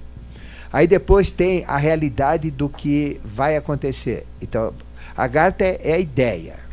Né? O que, que é Duarte? É o registro do que foi efetivado, do que aconteceu, do que foi realizado exatamente como foi realizado no espaço-tempo. Ficou claro? Então, Duarte é o realizado. Agora, e o que, que é Badagas? Né? Badagas é o, a transição né, angélica para fazer acontecer na face da Terra. Então, tudo que acontece na face da Terra, antes de acontecer na face da Terra, ele já tem que ser idealizado, tem que ser preparado pelas hierarquias, que a gente chama hierarquias angélicas. Então, tudo é preparado antes. Por exemplo, a televisão, né, quando ela surgiu na face da Terra, ela já existia na dimensão de Badagas. O avião, quando existia na face da Terra, ele já existia na dimensão de Badagas. Tudo, né? Tudo que surge na face da Terra já existe na dimensão de Badagas. É o mundo, é o mundo dos anjos, né? Uh, e os anjos são inteligências criadoras. É o mundo das inteligências criadoras. Né? O mundo das ideias mesmo, ele vem lá, lá de Agartha. O mundo do registro das ideias em Duarte. Então, Duarte ele tem dois registros. Ele tem o registro do que deveria ser e o registro do que foi feito. Ele é simultâneo. Então, você tem um balanço. Isso era para ser assim, fez isso. Então, você tem o histórico, né? Da ideia e do que foi realizado. Então, a ideia, é, o registro de Duarte da ideia, é, respondendo a sua pergunta, o registro de Duarte da ideia, ele é impresso por Agartha, que é o projeto, né? E o registro do que aconteceu, né, na realidade, ele é retornado por Badagas. Então, Badagas, ele faz, pega a ideia e coloca essa ideia para acontecer na face da Terra e joga para a face da Terra. Né? Então, às vezes, o homem não tem competência, o ser humano não tem competência para captar isso na dimensão mental e trazer para a dimensão física, através de invenções, de conhecimento, etc. Então o que, que eles fazem? Eles assumem corpos físicos e eles trazem isso da dimensão de Badagas para a dimensão da Terra. Exemplo de pessoas que fizeram isso. Galileu não era humano, ele era badagatino. Né? Não era humano. Então ele era um ser de Badagas. Ou seja, é um anjo. É um anjo feito homem. Jesus não era um anjo comum. Jesus já era um Deus, né, isso, né? Mas é, para entrar na humanidade ele fez esse anjo igual ao homem, mas ele corresponde a Agartha, que é o mundo dos deuses. Duarte é o mundo dos semideuses. É, Badagas é o mundo dos anjos. Então Jesus entrou na humanidade através de Badagas. É isso? E Badagas tem um ponto onde eles entram na face da Terra. Né? uh, esse, vou dizer, esse ponto uh, onde ele entra na face da terra chama Caleb. E fica onde está, onde tem terrorismos, né? Também ataques, etc. Fica na Líbia, no deserto da Líbia. Então é um ponto onde eles entram direto lá pela Líbia. Né? Ponto sagrado. É, é muito interessante esse ponto aí. Chama entrada de Caleb. Caleb quer dizer cão. Então ele é ligado a Sirius, cão maior, quinto sistema. Então, os seres do quinto sistema entram por Caleb, que é um ponto que conecta com Sirius. Então, se eu estou em Caleb e eu, eu, mentalizar uh, Sirius, né, a constelação do cão maior, tudo daquilo flui muito forte né, para dentro da gente. Né? É, muito, é muito intenso esse processo. Chama Caleb. Né? Ah, o ponto do cão, ponto do cachorro. Então, é lá que acontece. Bom, então, uh, Badagas tem todo o projeto, tem toda a ideia e coloca na face da terra. Agora, o homem não, está não é competente, não sabe captar, não tem gente, não tem mente para captar isso. Então, eles vêm e fazem o trabalho. Então, se eles que fizeram isso, por Leonardo da Vinci não era humano também, né? Uh, Copérnico não era, Newton não era, Marconi nunca foi, né? Né? Então, é, Henry Ford também nunca foi. Então, são seres aí que aparentemente são humanos, mas não são. Eles vêm como? Thomas Edison, efetivamente. Então, tem muitos seres que vocês veem, eles não estão dentro de um padrão humano, né? É totalmente diferente, não é? Né? Por exemplo, se você pegar a, a, a mãe de, de, de Galileu, né? Era uma topeira. O pai de, de, de, de Galileu, né? Era um jumento. Não, eram, eram realmente duros, né? Eles eram rudes, muito rudes. Você pega Galileu, o pai tá de um gênio, apareceu, né? Então veja, como é que apareceu, né? É meio, é meio diferente. Então, ele foge do. foge de um padrão, né? Então esses seres são colocados. Então tira a criança, né, que é o filho original, e põe no lugar deles. Quando eles têm dois anos de idade. Eles, fazem isso quando a criança tem cerca de dois anos, né? E é muito parecido, né? A mãe nem percebe a diferença, ele é trocado, né? Então são chamados seres trocados. Né? Moisés não apareceu numa cestinha. Aí começa a ver a história, né? Esses que aparecem em cestinha, né? Ou bebezinho. Mas Moisés era um bebezão já quando ele estava lá. Não tinha não era, não era um bebezinho recém-nascido, ele já tinha uma certa, uma certa idade. Jesus também foi colocado com dois anos, apareceu com dois anos, é sempre assim. Bom, então aí vem esse comando que a gente chama comando de Badagas. Então aí Badagas coloca, então ele tem a ideia, coloca. Aí, pô, aí vem o livre-arbítrio humano, que usa ou não usa a ideia, melhora ou piora a ideia. E aí isso tudo volta para Badagas e é registrado em Duarte. Então Duarte recebe o registro da ideia via Agartha e recebe o registro da evolução via Badagas, tá certo? E aí tem todo o registro da evolução, o que devia fazer e o que foi feito. Tá? E aí Badagas é o mundo dos anjos. Né? E alguns desses seres de Badagas se misturam com seres humanos. Então tem mulheres uh, associadas né, e que se uniram com homens de Badagas e tem homens humanos que se uniram com mulheres de Badagas. Então não é só homem, é mulher, né? é os dois. Então tem mulheres muito importantes que entram no contexto evolutivo. E essas mulheres têm uma genética diferente. São elas que geram o filho, ou os pais que geram os filhos, e as mulheres que geram os filhos, né, que são humanos na face da Terra e que têm genética é, diferente, que é um terço da humanidade. Então, a humanidade não aumenta. Então, como é que vem essa genética? Né? O ser humano não acontece. Então, eles, eles que fazem esse trabalho, né? É, geneticamente falando. Né? Um trabalho muito grande. Bom, ficou claro sobre este comando, né? Então, esse comando. Pois não, pode perguntar. Então, vamos lá. Então, vamos seguir a hierarquia, né? Melquisedeque é. Está descendo. É, tá, chegamos na Terra. A Terra é o mais denso. Chegamos no mais denso, né? Então, Melquisedeque é a terra inteira, né? Então, por exemplo, uh, uh, então, Melquisedeque, ele tem. Eu vou chegar lá. Então, Melquisedeque, vamos chegar lá. Não, é, é Melquisedeque também. Uh, Melquisedeque, ele tem sete corpos, né? Ele tem sete corpos, né? Quais são os sete corpos de, de Melquisedeque? Nós não temos uh, sete corpos também, né? Então, qual seria o corpo que a gente chama de Atman, né? O superior? É? É, não, é a Garta, né? Certo. Uh, qual seria o plano de Budi da intuição? É? Duarte. Qual seria o mental angélico, né? O mental abstrato? É? Badagas. Qual seria né, o mental humano? É a própria humanidade, né? É a humanidade, né?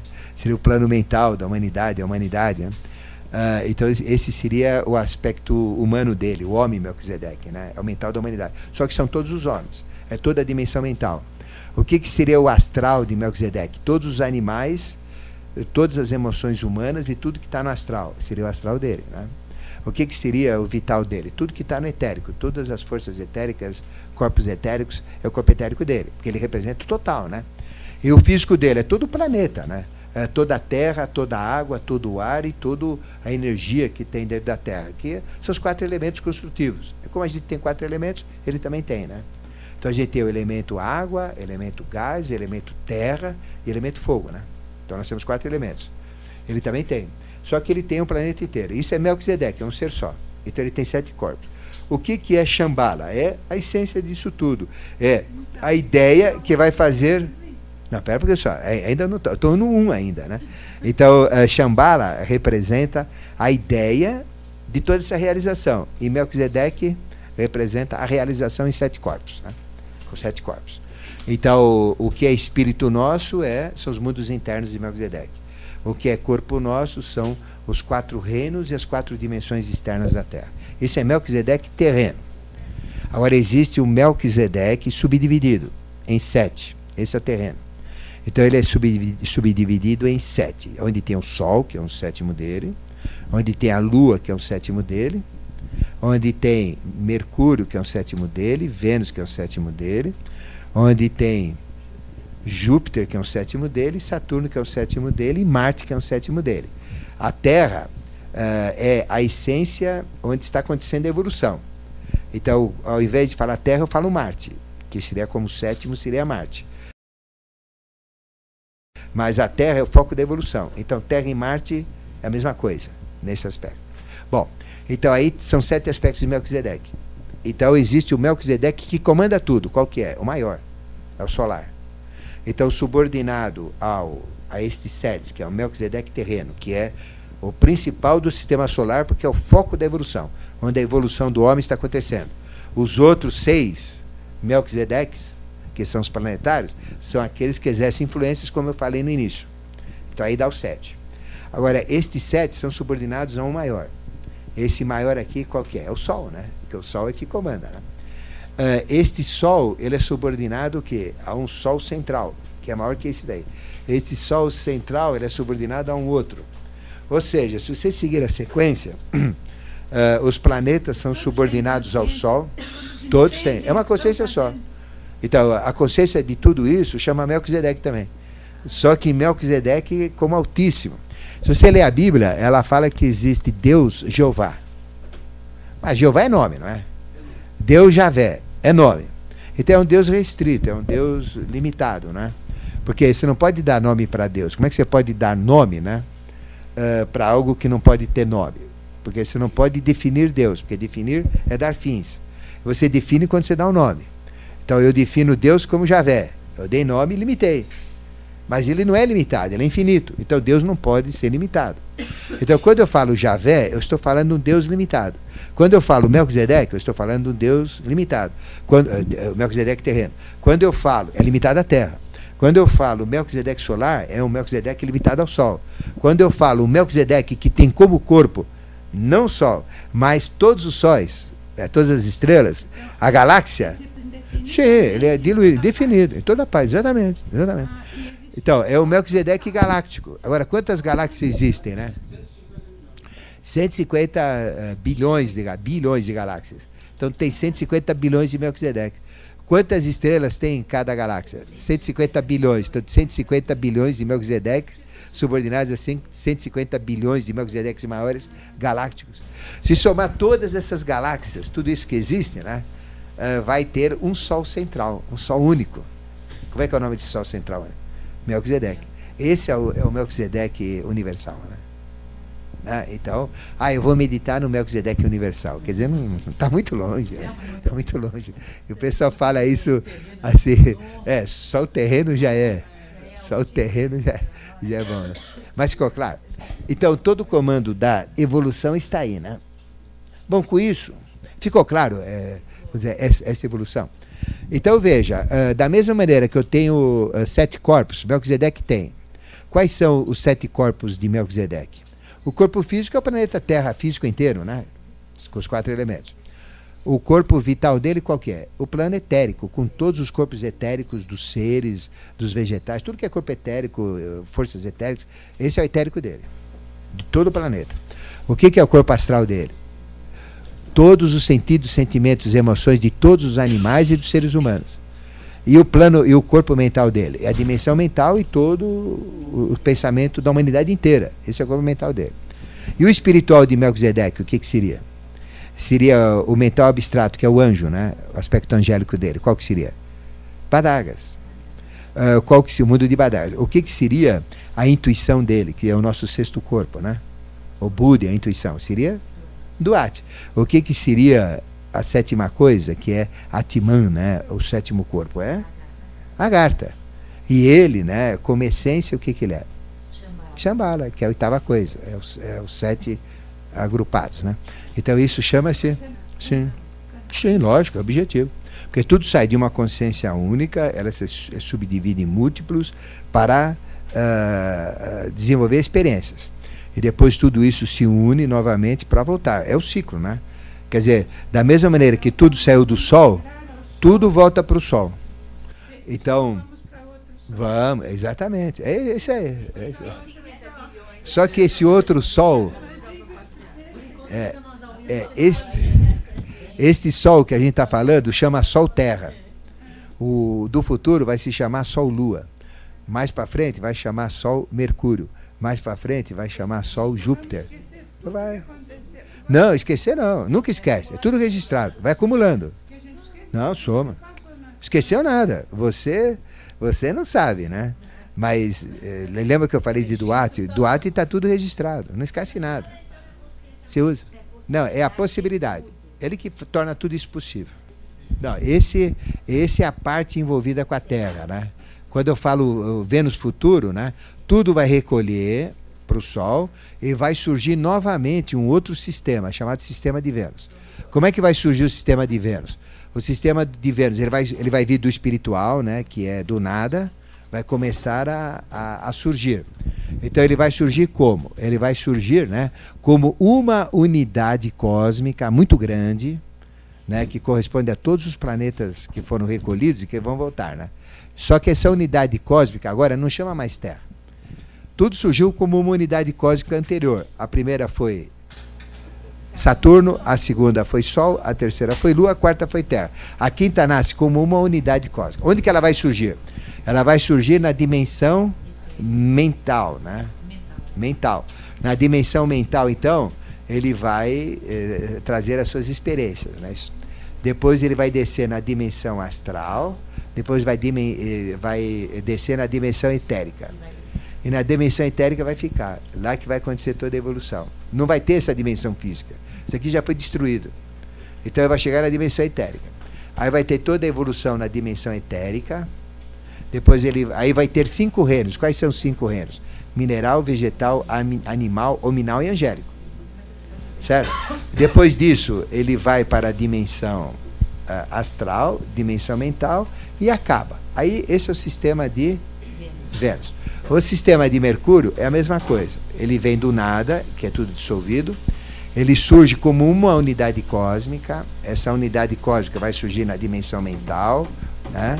É, só que agora é, ele chama-se outro nome, né? essa experiência chama-se Mercúrio. Ela vai descer depois, faz toda a experiência na dimensão mental, desce até a dimensão astral e fica. É tudo iluminado lá.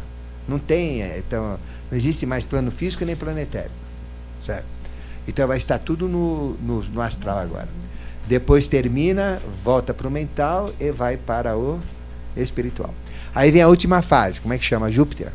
Então Júpiter também começa como uma unidade cósmica, surge na dimensão mental, as outras dimensões não existem mais, tudo acontece na dimensão mental, quando termina, volta automaticamente para o espiritual. E aí, finitus est, acabou. Aí acabou o ciclo Terra, né? Acabou, acabou o ciclo.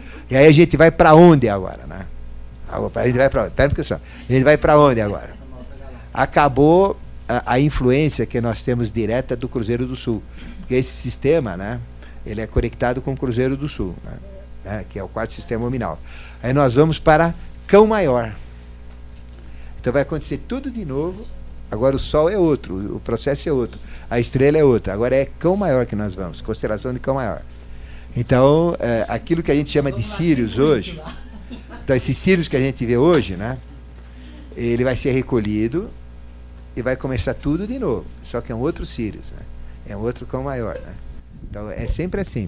A evolução ela desmancha e vai, apaga e vem. Mas a gente continua. É como, por exemplo, você está viva, mas você está acordada e dormindo. Aí acorda e dorme. Acorda e dorme. Isso daí chama manifestação, descanso. Né? Uh, então isso chama-se o ciclo de luz, trevas. Que podem, não é que vão, podem. Então, o mundo do exílio, vamos falar do mundo do exílio, né? Para a gente fechar. Então, veja, o, eu não falei que um terço vai se transformar, é a possibilidade. Pode ser, se todo mundo for direitinho, um terço vai virar anjo aqui, né? Mas não quer dizer que vão conseguir. Mas que uma boa parte vai, vai, isso com certeza. Com certeza, né? Talvez os políticos de Brasília não cheguem lá, né? Certo?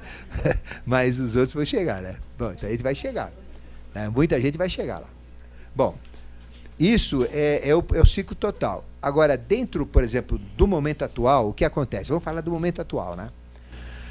Nós estamos na quinta raça-mãe ariana, então toda a humanidade é ariana, de qualquer povo, de qualquer ponto do país, de qualquer raça, de qualquer, de, de qualquer uh, estado, né? Bom, todo mundo é ariano. Então o que acontece?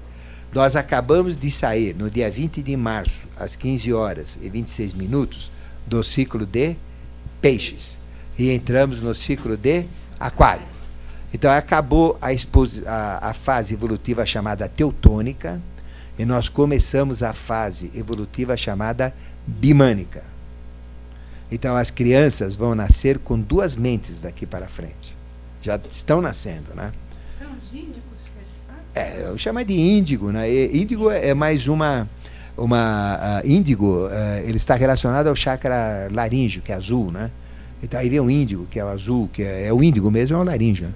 que é esse potencial angélico, que é o mental abstrato, é isso daí, né? São chamados de índigos, são crianças totalmente diferentes, né? Então o que acontece? Isso é o padrão que a gente vai ter, né? Bom, aí é a fase que a gente vai começar uma nova fase. Então, quando a gente uh, vai terminando a evolução, o que acontece? A humanidade cresce muito. Por que, que a humanidade cresce muito? Porque cada um de nós pode se dividir, dividir em sete mantendo a mesma essência. Então eu posso ter o meu corpo dividido em sete. Então são sete ademares. Como é que é o seu nome? Aparecida. São sete aparecidas. Só que cada aparecida é exatamente igual a você, mas vale um sétimo de você. Mas tem tudo que você tem. Tem todo. Peraí. Calma aí. É, tem todos os seus defeitos, tudo, todas as suas qualidades, mas é igualzinho a você, só que é um sétimo. Para ser você, tem que somar o sete para totalizar. É como se você se dividisse em sete. Né? Então, existe essa divisão. Então, quando a humanidade aumenta, vai formando essas divisões. Então, a gente vai se dividindo. Até que é, atinge o quê? Uma quantidade que atrapalha a evolução. Então, a, a, o crescimento da humanidade, ele é, ela cresce numa razão geométrica, né? é exponencial, né? é geométrica. E os bens, as necessidades, os alimentos, né, crescem numa razão aritmética. Então começa a faltar alimento, começa a faltar comida, água, falta trabalho, aí começa a vir o quê? Sofrimento, desgraça, o crime aumenta, a pobreza aumenta, né? Uh, então é uma vida difícil, como está hoje, o egoísmo, aí vem as guerras, aí vem as lutas de sobrevivência, a coisa é terrível, né? Desgra desgraças, cataclismos, tudo que é ruim vem ali, né? Então isso aumenta a humanidade. Agora, como nós. Peraí, quando nós mudamos, né? A fase aí, paramos com a fase né, que a gente chama teutônica, entramos na ariana, o que, aliás, na bimânica, o que acontece com a humanidade? Ela vinha crescendo, crescendo, crescendo, agora ela fala, não, chega. Agora ela vai diminuir. Como é que você diminui a humanidade? Com castigo. É pragas, guerras, pestes, né? cataclismos, né? e aí vai, aí você vai rapar a humanidade. Então o que acontece? Bom, aí vem o julgamento. Bom, você está dentro do padrão evolutivo. Está dentro do padrão evolutivo, atendeu o padrão evolutivo. Né? Então existe um padrão lá. Quem determina é um avatar. E foi Jesus que determinou. O padrão é esse. Quem tiver aqui vai. Quem não tiver, não vai. Não interessa se é católico, crente, protestante, budista, ateu. É um padrão consensual, é um padrão moral, é um padrão ético. É um padrão. Tem o... Não, pera um só. Todo mundo, lógico. Né? Então o que acontece? Aí é o padrão. Então o julgamento é simples. Está no padrão, vai. Não está, não vai. Bom, então o que acontece? Aqueles que vão, né? Segue o ciclo normal, né? Morrem, reencarnam e vão voltar como crianças índigo aí, é, bimânicas, etc. Continua todo o processo. Só que grande parte não tem merecimento para o que vai acontecer daqui para frente. Porque depois desses cataclismos, isso vão até 2013 que eu estou falando, né? É, 2006 mais 7 de 2013, até março de 2013. Muita coisa ruim vai acontecer. 2018 vai acabar tudo. Vai não, não, não vai acabar. 2013, né? É o padrão onde acaba isso daí, né? Tem que terminar. Não quer dizer que o mal vai acabar, mas ele vai diminuir cada vez mais e o bem vai, vai subir. Só que esses julgados inaptos vão ser retirados do processo evolutivo. Aqueles que puderem ser. Porque o mal continua também. Então, uns vão ser aproveitados. Então, uh, só que vai ser mais forte. Pega sete e vai formando um agora. Agora concentra. Em vez de diluir, concentra. Agora, tem parte que não vai dar. Então, essa parte que não dá, só vai voltar quando tiver uma zona que nem a atual, né? uma, uma boca quente que atual. Então o que, que você faz? Eles vão ser recolhidos num bolsão. Esse bolsão, esse bolsão é chamado planeta adesivo. Aí vem a tua resposta. Então é chamado de Hercólobos, planeta, é chamado de planeta adesivo, que passa na Terra e recolhe. Na realidade, é uma dimensão astral. Na realidade, é um, na realidade, é um bolsão que fica uh, no cone da Lua, atrás da Lua. É um bolsão, joga para trás da Lua lá. Vai todo mundo lá pro, pro quintal da lua lá, né? E já é jogado esse bolsão lá. Lá é o, o ponto onde fica é, Hercólobos, né? Joga lá. Então vai jogando lá. Eles ficam lá guardados, naquele ponto lá. Né? É, é o inferno. É, é o próprio. Só que é o inferno uh, classe. A pior classe que tem, né? É, é, é, é o inferno da, da, dos condenados, né? Então, esse negócio de tempo não existe, eles ficam lá. E quando tiver uma situação que precisa dessa turma, joga de novo na evolução. Né? Agora, parte, parte deles não, parte deles vão ser compostas. Então, o mal vai ser forte também, né? Se o bem cresce, o mal também cresce. Só que a proporção vai ser diferente, vai ter mais bem do que o mal. Só que o mal vai ser potencializado. Só que você pega sete para dar um mal melhor, né? Pega sete razoáveis bom para dar um bom melhor. Então, por exemplo, aí tem sete pessoas no meu padrão. Então nós vamos se unir e vai dar um sete vezes melhor, um bombom. Né? Então aí melhora a humanidade, acelera a humanidade. Então, então como é que você faz para acelerar a humanidade? Você aumenta a humanidade para varrer mais. E quando você limpou tudo isso, você recolhe para assimilar melhor, né? Depois você abre mais para varrer, não é? É que nem uma vassoura, quando você joga ela no chão, ela abre a, a, os, os, pelos dela, né? né?